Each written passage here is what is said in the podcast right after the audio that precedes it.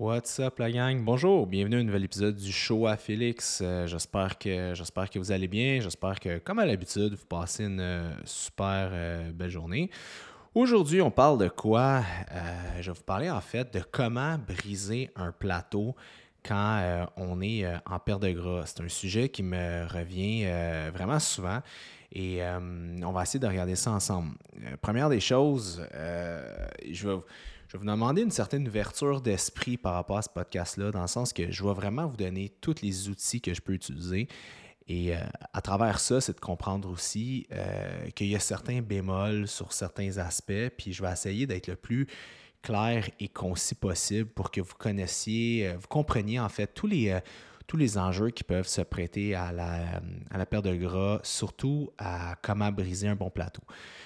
Vous le savez, c'est un peu mon cheval de bataille, euh, que ce soit sur euh, TikTok, que ce soit sur Instagram ou un peu YouTube.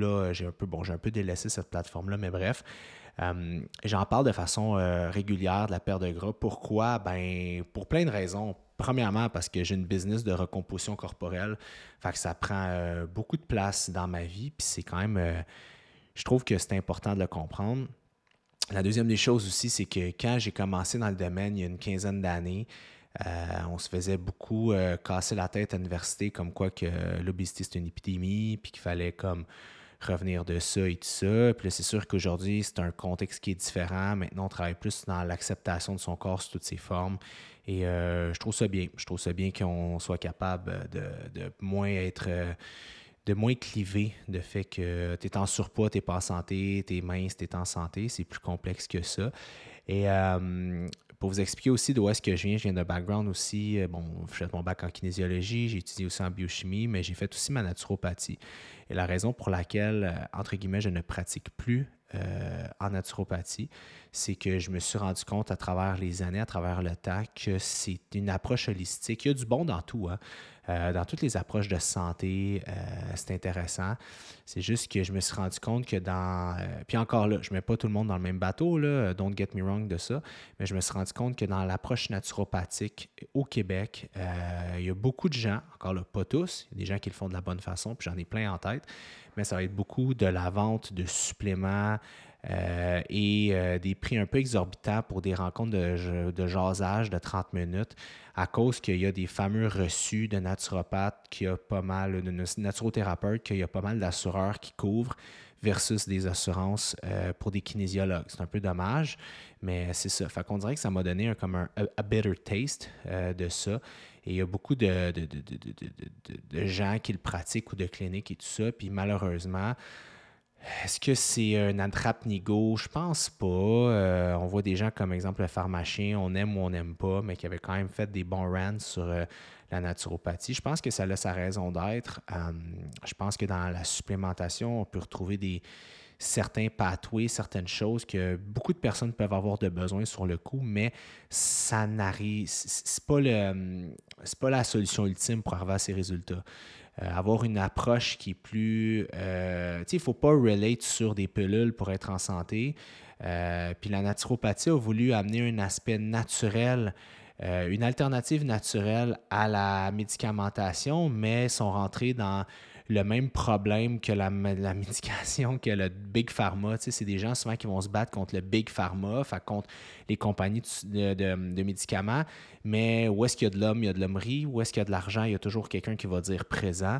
Donc, on s'est rendu compte que des suppléments, souvent quand tu revends des suppléments, tu vas faire entre 35 et 55% de marge sur ce que tu revends. Donc, euh, faites le calcul. Ça peut devenir, exemple, quelqu'un qui sort de sa rencontre de naturopathie avec euh, une facture de 200, 300 dollars, même des fois 400 dollars. Mais dites, vous que la, personne, en fait, le sponsor un naturopathe, l'entraîneur, peu importe, va avoir fait entre 30 et 50% de marge là-dessus, plus le montant qui a été chargé au client, qui est souvent couvert par des assurances. c'est un modèle d'affaires qui est très lucratif. Euh, puis souvent, la perte de poids va être camouflée sous la naturopathie. Beaucoup de gens vont aller voir un naturopathe ou un naturothérapeute, vont dire, je ne sais pas comment perdre du gras, whatever, et tout ça. Puis la rencontre va être beaucoup plus sur je vais t'aider à perdre du gras. souvent, la naturopathie ou les naturothérapeutes, leur marketing de base, ça va être on aide des gens à, faire, à perdre du gras. Mais il faut comprendre que la perte de gras, c'est un, euh, déficit calorique. Vous n'avez pas besoin de pilules pour créer un déficit calorique. ok? Des pilules, des suppléments peuvent être là pour optimiser certaines hormones à un certain pourcentage, pas comme la médication, mais pour régler certaines choses. Exemple, quelqu'un a une légère résistance à l'insuline, son sucre sanguin reste élevé un peu trop haut, un peu trop longtemps causé par euh, une multitude de choses, mais il est pas, son sucre n'est pas encore assez élevé pour se faire prescrire, exemple, de la metformine. Ben, la berbérine, la quercétine, qui sont deux, euh, ben, en fait, c'est vendu sous forme de supplément, des herbes, ça peut aider. Fait la supplémentation, ça peut être là pour vous aider, mais ce n'est pas euh, un gage de réussite. Pourquoi je veux parler de ça? Parce qu'aujourd'hui, je vais vous dire comment briser des plateaux de perte de gras. Et malheureusement, les gens qui sont dans des plateaux de perte de gras souvent se tournent vers euh, des approches un peu plus holistiques. ils ne comprennent pas pourquoi ils sont en plateau. Mais c'est ça, souvent. c'est pour ça que je vous dis juste, si vous êtes dans un plateau, attention, attention. je veux dire, c'est que allez pas nécessairement euh, vers des choses, de, soyez pas nécessairement découragés. Euh, tout est possible, puis je vais vous dire comment. Bien, la première des choses qu'il faut faire euh, quand on est dans un plateau de perte de gras, il faut comprendre quelque chose qui est le NEAT, Non-Exercise Activity Thermogenesis. Fait que c'est toutes les calories que vous allez brûler au quotidien dans votre journée qui n'est pas de l'activité physique consciente. Donc, qui n'est pas de la marche rapide, qui n'est pas du sport, de l'entraînement. C'est toutes les calories que vous allez euh, brûler au quotidien. OK? Il y, a, des études qui montrent que le NEAT, le Non-Exercise Activity Thermogenesis, peut varier de 70 euh, calories à 700 calories, tout dépendant des gens. Euh, la science n'est pas encore. Euh, euh, se sont pas encore entendus à savoir est-ce que c'est inné ou acquis le NEAT. Est-ce que ton NEAT, c'est dicté par ta personnalité, la genre de personne que tu es, ou c'est quelque chose qui change à travers le temps? Je donne un exemple quelqu'un qui est très nerveux, qui tape du pied, qui bouge, qui fait tout le temps les 100 pas comme une genre de bébite nerveuse, ben ça, c'est du NEAT. C'est, de l'activité qui va créer une thermogenèse, mais qui n'est pas de l'activité physique. OK? Ben, il y a des gens qui sont innés, sont même depuis qu'ils sont jeunes. Est-ce que c'est des gens qui sont plus dopaminergiques ou c'est des gens que leur cortisol est plus bas, whatever? C'est pas clair encore. Puis il y a des gens qui ont tenté de modifier artificiellement leur nez en disant OK, je vais être plus nerveux, je vais, plus, je vais bouger, sais, je vais faire plus de trucs sans que ce soit du sport juste pour être plus actif. Mais ils se rendaient compte que ça marchait à court terme, mais que le cerveau redown régulait un peu leurs activités euh, non euh, cardiovasculaires à tous les jours. Fait D'après moi, c'est mon hypothèse de, gars derrière un micro qui n'a absolument aucune connaissance euh, dans, dans, la génétique humaine de cette façon-là. D'après moi, c'est dicté de notre enfance, c'est dicté un peu de nos habitudes qui nous ont été inculquées par nos parents, puis c'est dicté aussi par nos neurotransmetteurs. Quelqu'un qui, est très relax dans la vie va avoir un nid qui est plus bas. Quelqu'un qui est très, euh, très nerveux va probablement avoir un nid qui est plus haut. Voilà. Fait faut comprendre que le NEAT va avoir un impact direct sur les calories. Puis ils se sont rendus compte que quand quelqu'un est trop longtemps sur un déficit calorique, le NEAT va baisser. On le voit, les gens euh, vont aller moins marcher à l'épicerie, vont prendre leur voiture, euh, vont commencer à faire des gestes inconscients pour préserver les calories. C'est ce qu'on appelle un principe d'adaptation. Fait que euh, c'est vraiment important de le comprendre. Il y a un principe d'adaptation qui est fait au niveau inconscient, au niveau du cerveau, puis un principe d'adaptation ici qui est fait au niveau génétique, pas génétique, mais au niveau du, du système. OK? On s'est rendu compte que pour le même effort, exemple, vous faites une marche de 15 minutes à 15% sur votre tapis, là, je suis plus dans, une, dans du NEAT, je suis dans de l'activité physique. Bien, mettons la semaine 1, vous allez brûler, je dis n'importe quoi, juste qu'on fasse des chiffrons, 100 calories. Bien, dans la semaine 8, votre corps est, beaucoup est, bien meilleur à comprendre le patron moteur, à comprendre comment on le fait, à, à comprendre l'activité physique, à bien gérer l'effort. Fait qu'au lieu de brûler, exemple, 100 calories, vous allez peut-être en brûler 50 calories. Fait qu'il y a quand même un principe d'adaptation parce que vous devenez meilleur à faire cet exercice-là. Donc, en étant meilleur, en ayant des muscles qui sont mieux adaptés, un pratiquement mieux adapté, un meilleur cardio, ben, qu'est-ce qui se passe? Bien, vos calories sont moindres. Donc, qu'est-ce qu'il faut comprendre? C'est que c'est ce qu'on appelle le principe d'adaptation. Si vous faites tout le temps la même chose au niveau cardiovasculaire, bien, à un moment donné, votre principe, le, votre corps va devenir meilleur, ce qui est une bonne chose, mais il va s'adapter. Fait que c'est comme en entraînement musculaire. Si vous gardez la même routine pendant des années, vous allez arrêter d'avoir des gains, vous restez de faire du maintien ou peut-être légèrement régresser. Vous allez avoir des. Vous allez garder les acquis que vous avez eus, mais vous allez légèrement régresser. Pourquoi? Parce que votre corps est rendu bon à faire ce qu'il fait, à l'intensité, au tonnage, au volume. Fait à long terme, ben, ça crée un problème. Ça crée qu'à un moment donné, les résultats sont beaucoup moins là et possiblement régressent légèrement de où est-ce que vous êtes rendu. Fait pourquoi je parle de ça quand je parle de, briser des plateaux? C'est qu'est-ce qui amène un plateau? Un need qui diminue, donc une adaptation aux calories que vous mangez, si vous voulez, d'une certaine façon, et euh, une meilleure efficacité à faire à votre métabolisme quotidien, à brûler des calories, votre métabolisme à l'effort. Fait quoi faire quand ça arrive? Parce que c'est bien beau, mange moins, bouge plus. À un moment donné, le problème, c'est que mange moins, tu peux rendre, si tu es rendu à manger pas assez de calories, pour juste euh, maintenir ton énergie, pour bouger, puis tout ça, ben, ça va affecter ton nid, ça va affecter ton humeur, ça va affecter la capacité de tes workouts. Et si tu bouges plus, à un moment donné, ben, le problème, c'est que tu peux créer une fatigue systémique qui va juste te faire crasher. Fait que la première des choses qu'il faut comprendre, comment briser un plateau en perte de gras, ben, la meilleure façon de le faire, c'est euh, de faire quelque chose qu'on appelle un diet break. C'est de faire un break à votre déficit calorique. OK? Je vous dis pas de pendant ce break-là d'aller vous péter la face à Caillou Coco. Là, Le but, c'est pas de remonter de façon drastique vos calories. C'est exemple que vous avez un déficit calorique de 5, de, mettons, je sais pas, 300 500 calories par jour. Ben, c'est de remonter vos calories de 300 500 calories. Est-ce que le corps va reprendre du gras? Non. En fait, il reprendra pas de gras, mais il va arrêter sa perte de gras. Il va peut-être reprendre comme 5 à 10% du gras que vous avez perdu. Mettons sur 100% Mettons, vous avez perdu 20 livres durant votre, votre, euh, votre, déficit calorique, puis là, vous avez un plateau, puis vous êtes là, ah, je peux pas vraiment. Je je fais déjà de l'activité physique, je mange déjà avec des portions qui sont quand même contrôlées, puis tout ça. Mais quand vous dites, bon, j'ai pas vraiment de marge de manœuvre sur mon alimentation, j'ai pas vraiment de marge de manœuvre sur mon activité physique, ben, c'est de faire un, un, une break, un break, OK? Ce que vous allez faire durant votre break, c'est que ça va renormaliser tout le profil hormonal, ça va aussi renormaliser un peu ce que vous décidez de ce que vous faites et ça va vous redonner votre. Vous allez arrêter de perdre du gras, vous allez peut-être reprendre, vous avez perdu 20 livres, vous allez peut-être reprendre quelque chose comme, mettons, 3, 2 à 3 livres, which is fine. Puis l'affaire, ce qui va arriver, c'est qu'en mangeant plus, en mangeant sur votre baseline, votre énergie va monter qu'est-ce que vous pensez que ça va faire? Vos workouts vont devenir meilleurs. Vous allez vous entraîner plus fort, vous allez lever plus lourd, votre cardio va être fait de façon plus intéressante. Donc, qu'est-ce qui arrive? Bien, vous allez rekicker une dette énergétique qui est plus importante que vous aviez à la base.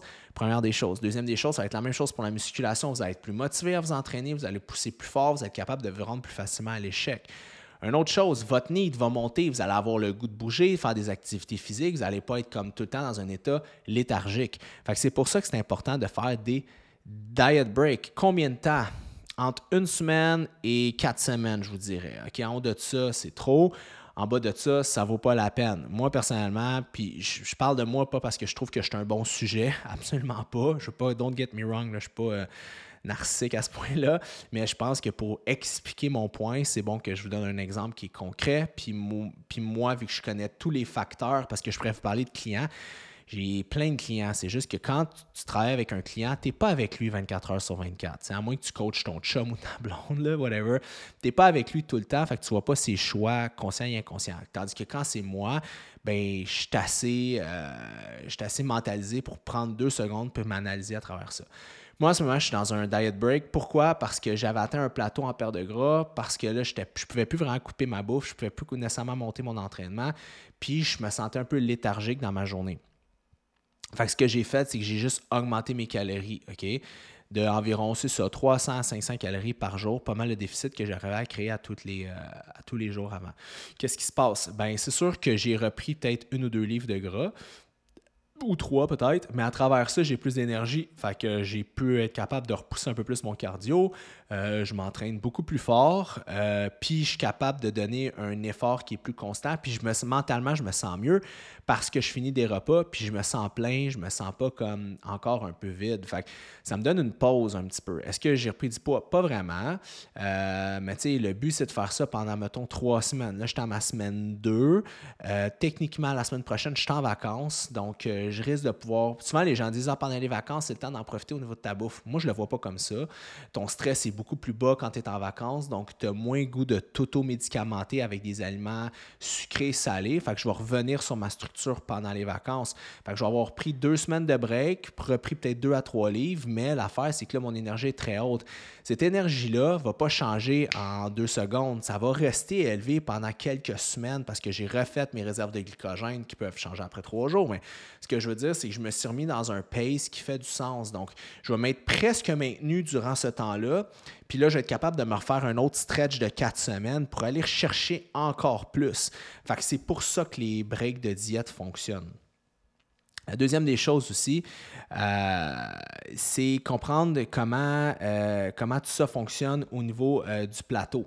C'est qu'une fois que vous êtes là, il faut que vous fassiez des choix qui sont conscients. Il ne faut pas que le diet break, ça soit genre je suis plus capable, j'arrête tout, puis je sac tout ça au vidange, puis je mange n'importe quoi. Non, c'est de remanger des calories de façon constante, consciente, puis c'est ça qui va faire, qui va venir briser votre plateau. Un autre truc que je peux vous donner, quand vous faites votre diet break, euh, changer de programme d'entraînement. Tu sais, moi, mon nouveau programme, je l'ai fait concorder directement avec ça. Pourquoi? Parce que nouveau training, donc plus de calories, moins d'adaptation, nouveaux exercices, plus de déchirure musculaire, ainsi va la vie. OK? Ça, ça va vous aider aussi d'arriver avec un training qui est peut-être un peu plus intense à ce moment-là parce que vous allez avoir le gaz pour le faire, puis ça ne sera pas comme une montagne, ça va vraiment bien se faire. OK? Un autre truc aussi, euh, quand vous êtes dans un plateau, c'est de faire attention à l'alcool que vous buvez. L'alcool, il y a des calories là-dedans, plus qu'il y a des protéines, des glucides, un peu moins que des gras. Je pense qu'on parle de 6 à 7 calories, euh, je suis plus sûr, là, par gramme d'alcool. Mais au-delà de ça, c'est que l'alcool, c'est un poison. L'alcool, c'est une intoxication. Est-ce que j'aime l'alcool? J'adore ça. Écoute, euh, moi, boire un bon Sancerre avec avec euh, un saumon ou un bon repas là, dans une douce euh, nuit d'été. J'adore ça. Je suis un, un, fan de vin, j'aime vraiment ça. j'ai un, un, beau cellier à moitié vide, mais c'est ça. Sauf que c'est ça. Il faut comprendre que c'est un poison que vous prenez, puis le corps, quand il y a du poison qui rentre dans lui, c'est une intoxication. Fait que lui, il gère l'alcool en premier. Fuck le reste, OK? Fait qu'il y a des enzymes qu'on appelle des enzymes alcoolinases qui sont là, si vous voulez, pour euh, enlever un peu l'alcool au niveau du système.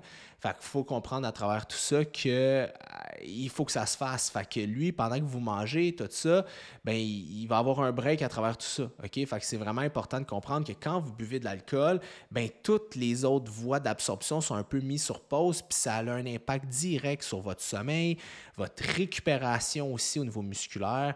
Euh, tu sais, mettons, là, j'ai eu, euh, bon, j'ai eu des soupers d'amis, tout ça, puis deux jours de suite, puis je suis pas habitué de, comme de boire deux jours de suite. Je me suis pas saoulé, j'ai juste bu un peu plus. J'ai moins d'enzymes alcoolinase, certes, parce que je bois moins souvent, mais reste que j'ai été vraiment raqué de mes trainings. Puis je suis pas quelqu'un qui raque facilement. Ah, puis by the way, petite parenthèse, du raquage, c'est une coordination intra musculaire, mais c'est aussi la, la, capacité à récupérer du dommage musculaire que tu crées. Fait que moi, mes coordinations intra musculaires étaient super bonnes dans mes workouts. Fait que, tu sais, je veux dire, une bonne coordination, c'est que vos muscles ne shake pas trop. Là. Vous avez un bon mind-muscle connection. Mais et puis j'ai pas créé plus de dommages musculaires qu'à l'habitude. C'est juste qu'on voit que j'ai vraiment eu l'impression que l'altération. Euh, il y a comme un bruit dehors, excusez-moi. Je je sais pas c'était quoi, mais bon. Euh, l'altération de la récupération, excusez-moi, petite tranche de vie. L'altération de ma récupération était, était là à cause de l'alcool. Fait que ça a un réel impact qui est non négligeable. Puis ça crée de l'inflammation aussi, ça fait du cell swelling. Comme tu retiens de l'eau dans tes tissus, tu te sens pas bien, tu te sens enflé. Cette inflammation-là dure 3 à 6 jours.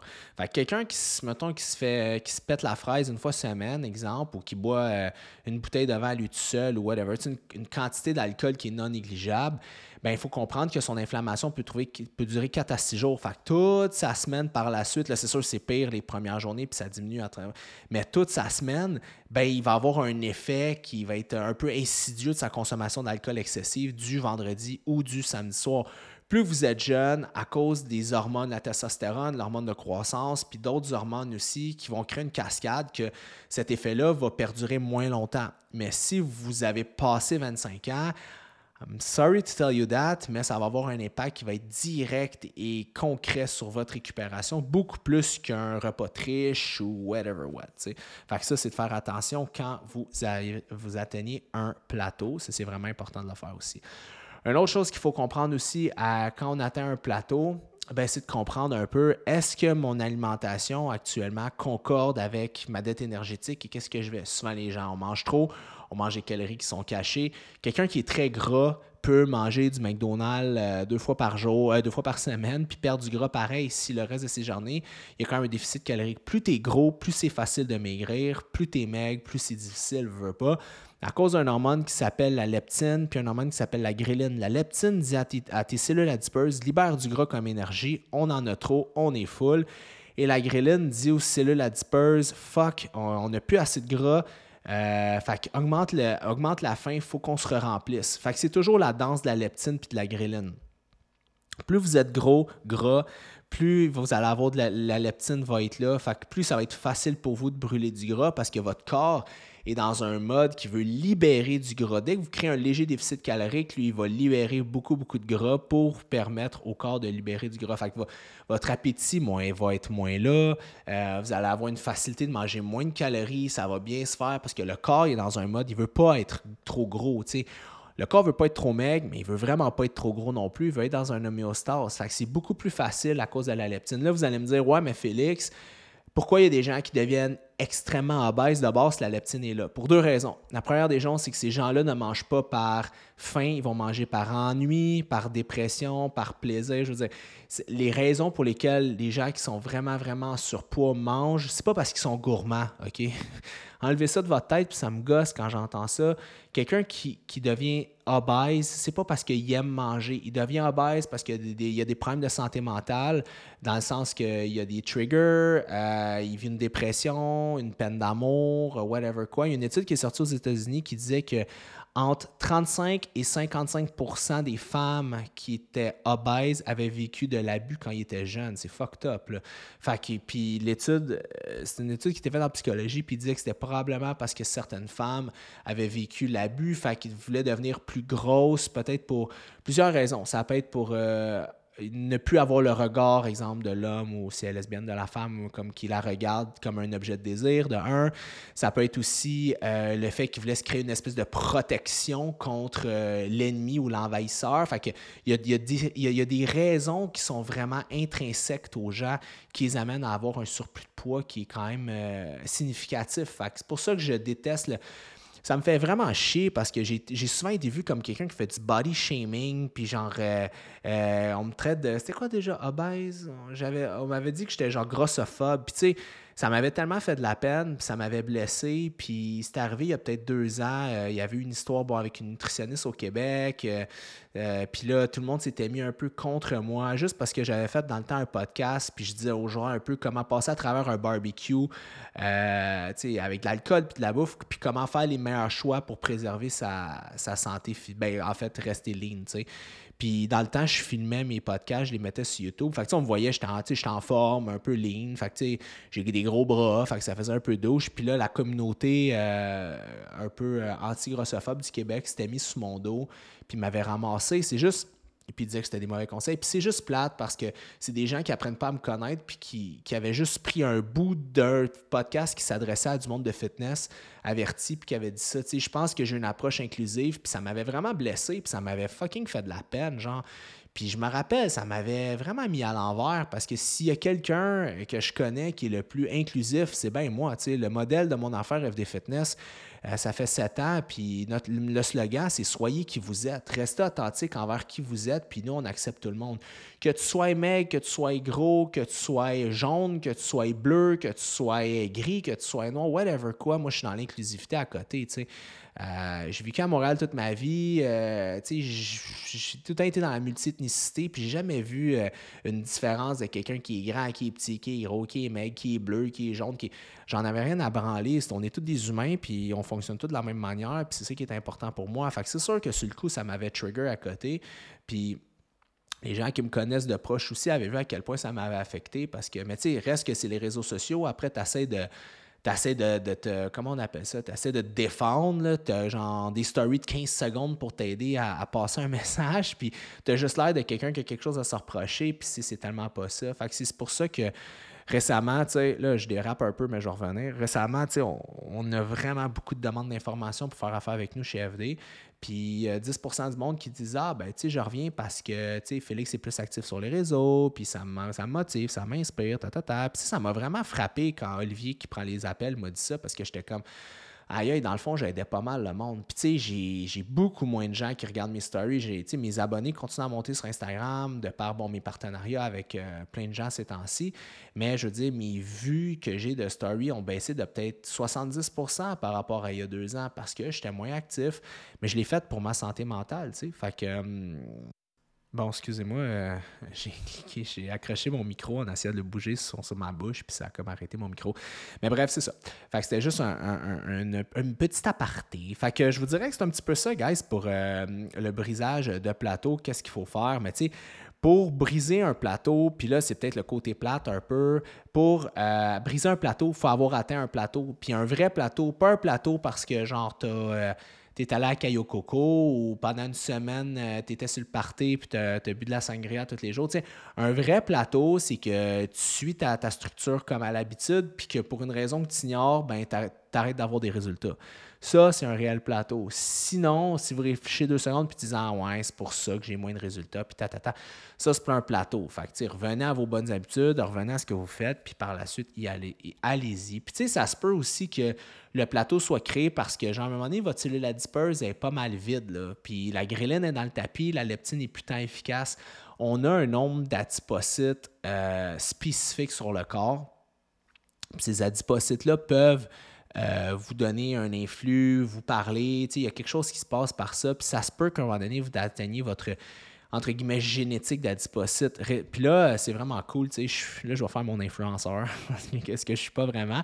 Mais j'étais vraiment curieux euh, parce que, j'en parle souvent. On peut perdre le gras des adipocytes, on peut perdre le gros taux, mais on peut pas perdre l'adipocyte en tant que tel.